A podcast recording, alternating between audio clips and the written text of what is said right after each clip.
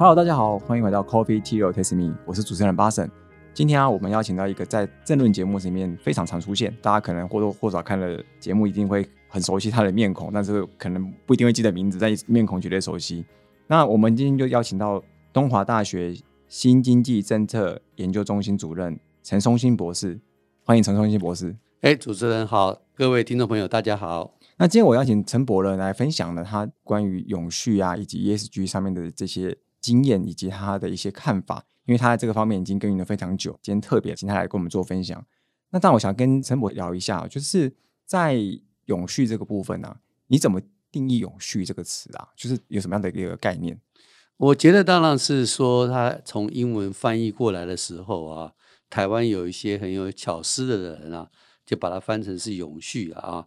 那其实它英文叫 sustainable 啊，sustainability 就是可持续的意思啊。那其实这两者之间的意境是不一样的，因为在这个环宇之间呢，永续的可能性是不太可能了啊。但是可持续，而且可持续多久，这个就很难说。所以对我们来讲，是说我们讲企业的永续经营啊，其实永续是不太可能，因为。这个企业就是一个生命体，跟人一样啊，跟所有的生命一样，它就是有始有终。所以你历经你的这个成长期、成熟期，然后你开始就会进入衰退，除非你能够再重整。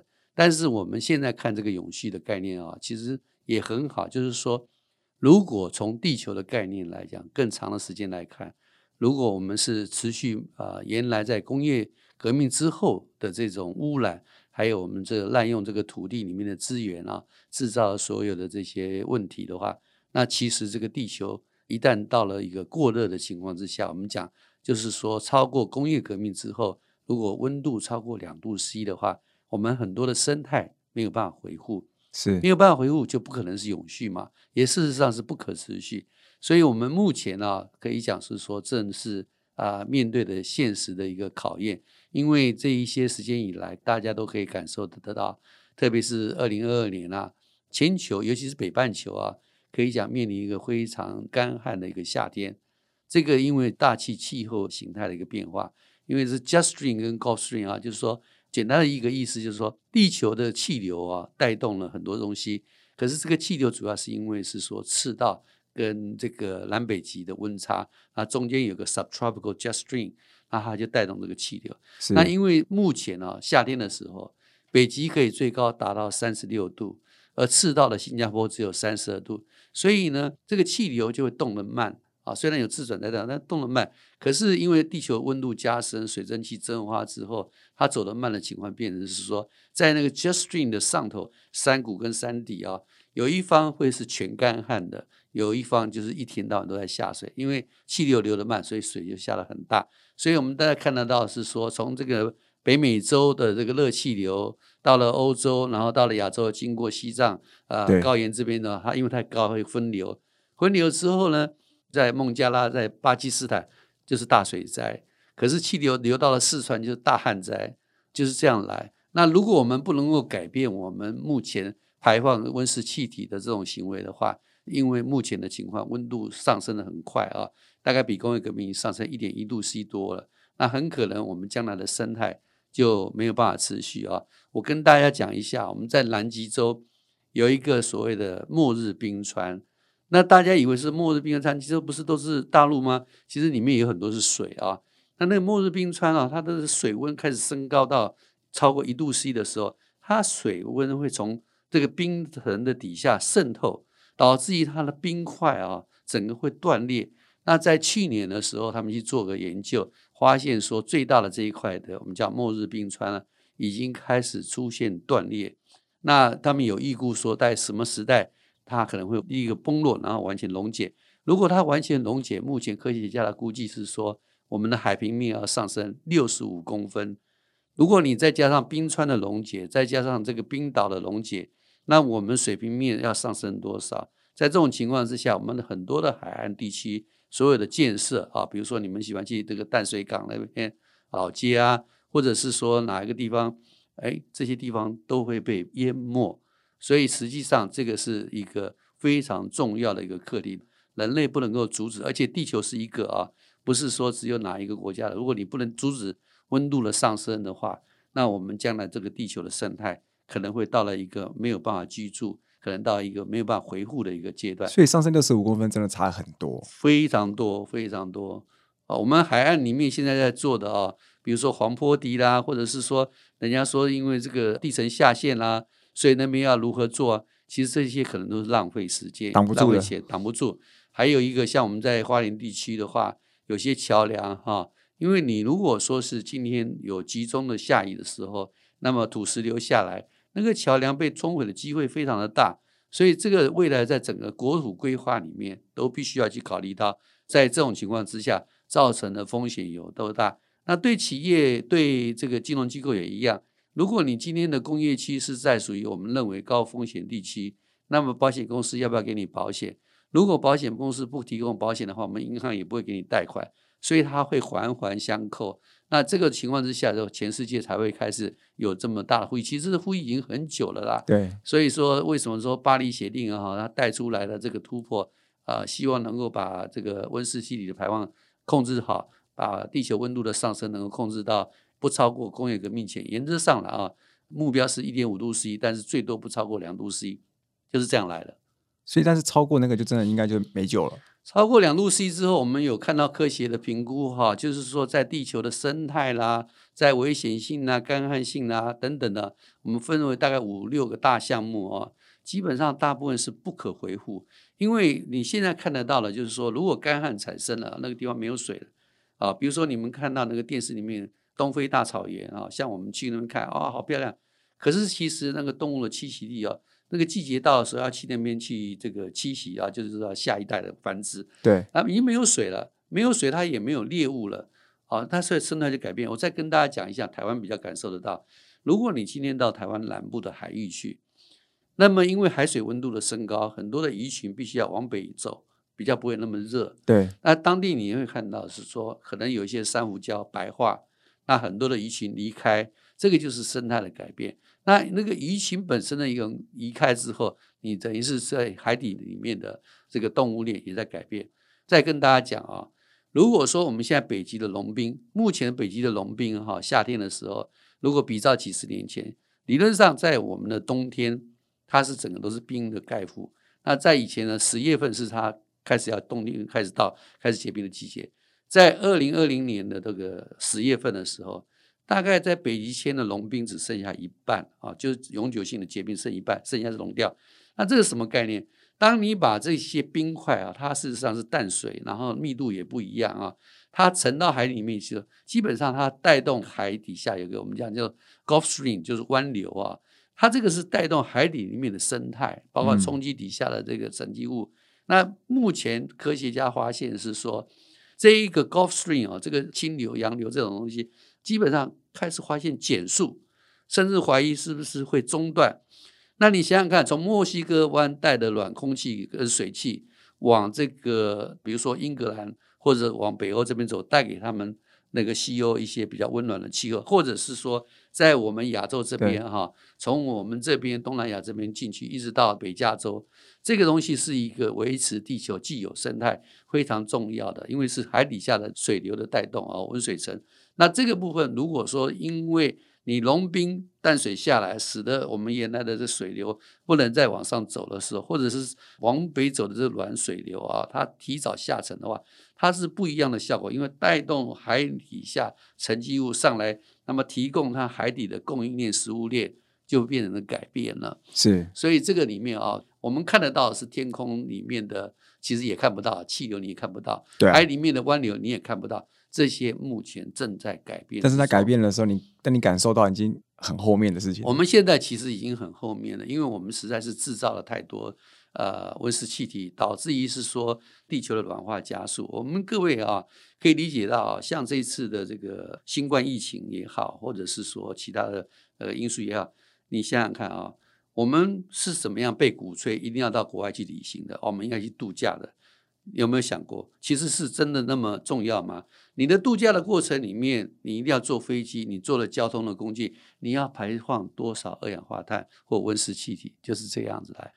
所以基本上啊，就是说我们在这个不管是说陆地上的旅行，或者快空中或者海上，旅游不是坏事，但是有没有过度？另外一个像是工业生产，也实际上就是说我们的生活的方方面面用不了这么多。啊对，像我讲了一个很现实的生活习惯啊，你在家里面洗澡，你是不是用的沐浴乳啊？沐浴乳是不是要用塑胶瓶子？其实沐浴乳洗澡要洗干净比较慢，所以你要用更多的水。你要洗澡的时候，如果是你要先放到有热水的时候，是不是前面至少要放到一桶水？对。如果这一桶水你用一个一百块的塑胶桶弄起来冲马桶，够不够？绝对够。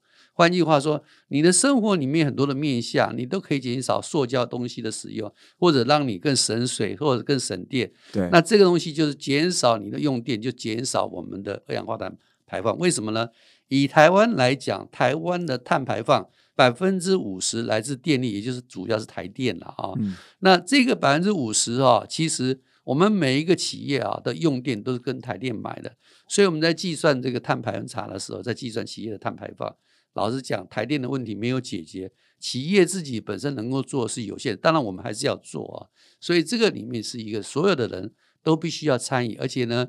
你的生活的面向都会用到，各位哈，你不要以为发生在呃欧洲的这个能源危机啊，这么关我什么事？告诉大家，这个石石油能源啊，它的使用渗透到我们生活的每一个面向。刚刚讲的塑胶瓶，其实可能是你的衣服，可能是你的皮带、你的皮包，你用到的东西太多了。对，坦白讲啊，我就是要问各位这个听众朋友们，你今天能够一天不使用垃圾袋吗？不可能。我跟你讲，你试试看，因为我试过了，这就是一个。可是你可以减少你的使用量，对不对？那这种情况之下，比如说我们出去买东西，你如果带一个常常用一个袋子在，你就不要去跟他要那个塑胶袋啊。比如说你早上买个早点，你就不要吸管。等等的，你可以减少它的用量，减少用量就减少我们这个用到的塑料里面用到的电或能源，那你就减少它二氧化碳的一个排放。这个是很多面向啊，所以其实我们呃从一个教育的角度来讲，就是要教育大众，其实减碳不是政府的责任而已。减碳是每一个人的责任，因为这跟你的未来有很有关系。是的，如果我们这样想，就是说，呃，像我已经退休的人啊，那么基本上在我有生之年啊，会受到这个软化之苦啊，空间比较有限。可是对于很多年轻的朋友们，特别是说你现在如果是三四十岁，刚刚有自己的小朋友的话，你想想你的小朋友的未来在哪里？因为从现实的角度来讲啊，我们讲是说到二零五零年全球承诺能够达到碳中和，那我跟大家讲啊，这个目标啊，坦白说成就的几率不大啊。也就是说，政客们啊，他们事实上是一个任期一个任期，在我的任期之内哦，只要不出事就好。因此，大部分都是说好吧，好吧，我承诺啊，承诺你有做吗？其实他不一定要做，因为关我什么事呢？但是呢。我们现实的来讲啊，就是说，对我们一般的年轻朋友们，你们的未来跟你们子女的未来，都跟这个地球息息相关，所以我们必须要去呼吁整个大众哦，这每一个人面向都可以去做。那么这样的话，让我们这个环境里面减少温室气体的排放，让地球真的有机会啊，能活得久一点。地球是一个生命体，所以像刚刚提到，就是每个人都要做嘛。那可是包含我觉得政府本身可能要做做一些。推动，那你觉得现在台湾的这个政府或是企业有没有现在开始找到一个比较好的方向去落实做这件事情？我觉得是个非常重要的一个问题，就是说政府做了多少啊？那我自己认为啊，啊，平心而论，政府这些年的努力啊也蛮多的啊，不管是在环保事务这边带头的，或行政院的办公室，或者在金管会啊，在推动绿色金融的部分。不过，因为它这个整体的这个环境啊，涉及的面向太广，不管是人员的供给面、人员的需求面，或者是相关配套的金融面，那因此要做的事情非常多。我们现在比较担心的一件事情，就是说台湾的人员呢都是依赖进口。那么过去呢，我们可以看得到，我们是希望走向一个非核的家园。那非核家园务不务实，这是一个有争议的题目了啊。可是现实的眼角度来讲的话，我们目前国家的政策人员是主要是依赖天然气，要占不到百分之五十左右。但是今年的天然气的价格是去年同期的十倍，现在的石油的价格是去年同期的涨了八成。那换句话说，在这么高的成本之下，我们有没有办法一直负担？更何况我们因为天然气有除气的问题在啊，夏天的时候因为冷缩热胀的关系，我们的除气大概维持不到十天。如果是冬天的话，也许两个礼拜多一点啊。换句话说，这个能源的安全，如果只依赖天然气，事实上是有困难的。可是，如果像我们目前有些地区的电厂是使用蓝煤的电厂的话，其实全球目前是有协议的啊，就是我们要在特定的期间之后排除燃煤的电厂。责任的地方在于说，政府必须要给我们一个可持续的能源政策，让我们可以继续用下去，而不是说目前给我们那个糊弄一下，到时候我们就是付不起啊，或其他原因。企业来讲，我倒是觉得我要提一个非常好的一个案例。其实人员里面或者是塑化里面有一个企业，台湾大家都知道叫台塑集团。台塑集团它很早就开始做，因为他知道这是涉及到他企业整个的生存，所以他们在麦寮这边啊，他们是所有的子公司都有一个这一种小组的工作，在由董事长自己在主持的啊。那因此呢，他的希望都很特别，因为他是进口的人员嘛，就原油业，或者是说他的发电原来就是用燃煤的电厂。或者燃油的电厂，他现在为了减少这边的碳排放，他们目前正在做转型，改成燃气的电厂。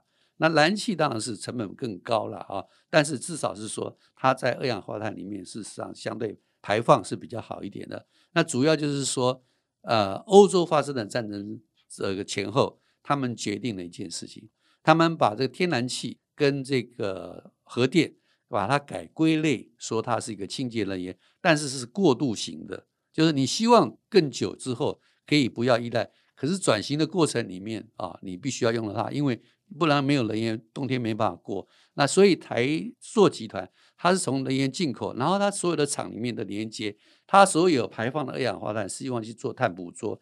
所以它这些年努力下来，十几年下来的话，它每一年减少了碳排放量是很可观的。那他们自己也有一个工作计划，到二零五零年的时候要达到碳中和。你想想看，我们很多的塑化的材料都是它是原供应商，对，所以你可以，他从能源的进来，包括他们自己里面，包括生活区、行政区都用太阳能板，或者自己考虑说其他的这一种啊，我们讲可再生能源。另外，他们也在研究碳捕捉，他还利用 AI，因为是大数据。所以他很早就提供一笔钱的一笔基金啊，给某一个研究机构啊，是半官方的或者官方。他就说我利用你那个机构里面，我可以里面的研究之外，我还把我里面的员工送到里面去培训。我如何去利用 AI，然后去计算，让我目前设一个生产达到能够一定的规模跟效率，可是又可以大幅度的减少。我的温室气体排放，对，所以你去麦寮去参观它的这个厂房，它所有工厂的这个管线基本上都连在一起，根本就没有在外面。那这个就差别很大。也就是说，比如说我运输过程里面，对你如果用到车辆的运输，车辆就有碳排放。那它没有，它这个公司跟那个公司、跟厂跟那个厂，基本上都是管线的连接。那其实是不是减少？那你在烧的里面，因为很多的碳排来自 flare，就是说。你多余的你要把它烧掉，那你怎么样在过程里面去做碳捕捉，减少这部分？所以我觉得它是一个非常清楚的一个案例，因为全方位从它人员端的供给，从它的这个负担的部分，就是碳捕捉，将来当然还有一个碳储存，一直它的在制作里面这一端，制作里面这一端就是说生产面，生产面里面除了工厂之外，将来呢，它像国外也有这种例子。员工的部分，比如说在欧洲，IKEA，IKEA 在计算它碳排放的时候，客人从他们家从停车场到他这个卖场里面，过程里面可能需要的碳排放，它都把它计算在里面。你必须要去考虑到是说，我整个的动线消费等等的方便，如何在整个过程里面都去减少。你的碳排放，所以减少是以人均来算，而不是说你自己。其实因为碳排本身有不同的计算方法了。对，就是说我们在目前国际间在讲碳关税，是说你是从产品端去计算，但是其实另外一个计算是说从这个公司从这个厂去计算。那我们在碳盘查是全部都要去算啦，因为在碳盘查里面啊，我们要讲有三个面向，我们讲有叫做三个范畴啦。Scope One 就是说范畴一就是自己。你自己本身可以做的，你可以减少了。那这里面你要考虑到，就是说我如何在我这个自己呃经营生产制造过程里面去减少。第二个，你要制造生产过程里面，你一定要买电嘛啊。当你如果有自己的电是一回事，否则的话，你可能都是跟台电买。但是台电呢，我们就是范畴二这个部分的碳啊，基本上你每一家家户户的电费的账单来，它上面都会跟你讲说，你这个月用电产生的碳排放是多少。所以这个是属于台电的部分。那台电有没有在努力？有。中油有没有在努力？有。那有的够不够呢？不知道。因为什么？因为它的燃煤电厂目前没有办法排除。而且它电力的供应、电力的安全是有问题，但这个还不打紧，更难的是范畴三，也就是供应链。也就是说，我今天的生产，从我的进的料，一直到进来之后，我的生产，比如说我生产的是一个电动车，电动车出去了之后，一直到报废到混厂里面去了，你都要去计算它的碳排。也就是说，你今天各位买了一个这个电动车，你接说啊，这很环保啊？请问一下，锂电池有够环保吗？那这个电池的效能，或者是它寿命到的时候，更不要讲消防，也就是它到的时候，其实还是一个问题在。那像我们有一些的这个厂房，它里面用到的钢材，你希望做什么事情？你希望它的所有的材料可以循环再利用，这叫循环经济了啊。是。那这个东西就是说，你要搭配，像我刚刚讲的，以台塑的情况，它就希望是说，把循环经济带到它的工厂里面去生产。那这个东西就是我们刚才讲的是说。主要要一开始，我们要做什么东西的改变？革命一定要先革新，要有那个心。对啊，那我们现在政府那个心是心里的心，不是心心灵的心。对对对，那我们的政府呢，是不是都有这样提的呢？我相信很多的官员也很想做，可是因为政治的现实，我今天如果说加速的去推动，而且真的要去落实我们的温室气体的减少排放的计划的话，请问一下。很现实的哦，你的能源政策要不要改？你的能源政策这改的话，目前执政党它的这个执政的基础会不会受到影响？对，这是一个。第二个，每一个企业在转型过程里面，你一定要付出代价、付出成本。那这个成本是会不会让大家觉得这个短时间里面，我们的经济、我们的生活，对，可能会比较辛苦一点？那这种情况之下，会不会影响他的选票？所以呢，这个执政党啊，它有一种很自然的倾向，就是说。能够拖的话，也许多拖一下下；能够少做，也许少做一点。因为呢，我的选票很重要，我有执政基础，我再说。对，所以呢，对政客来讲的话，他应该都是看的比较短一点了啊。但是我刚刚提到一个概念，就我们特别是年轻的朋友们，对你想想看，我们这样拖能够拖多久呢？所以因此呢，我们需要是说，从教育面去让每一个老百姓都知道，我们必须要有这种。DNA 就是我生活就要知道我每一个面向，比如说我现在讲一个概念很简单，如果说你今天可以不要骑机车，你可以搭轨道运输捷运，那你说你为什么不要做？不方便嘛？我到地方去约会，对对不对？可是现实就是说，当你开车或者你骑机车，你的碳排是多少？但是你做大众检疫系统的话，你碳排是多少？这个是很现实的减量，尤其是台北市里面。对，而且每个人生活都已经可以做。是，对。而且我们要讲啊，我们一旦这个地方政府说：“哎呀，这个地方因为交通需要，我们要再开一条路。”开一条路是为什么？因为车子多。但是你因为你开的路，车子才会更多啊。啊。你今天说哦，这条路需要，因为机车那么多。可是你的政策不是应该要限制机车的成长吗？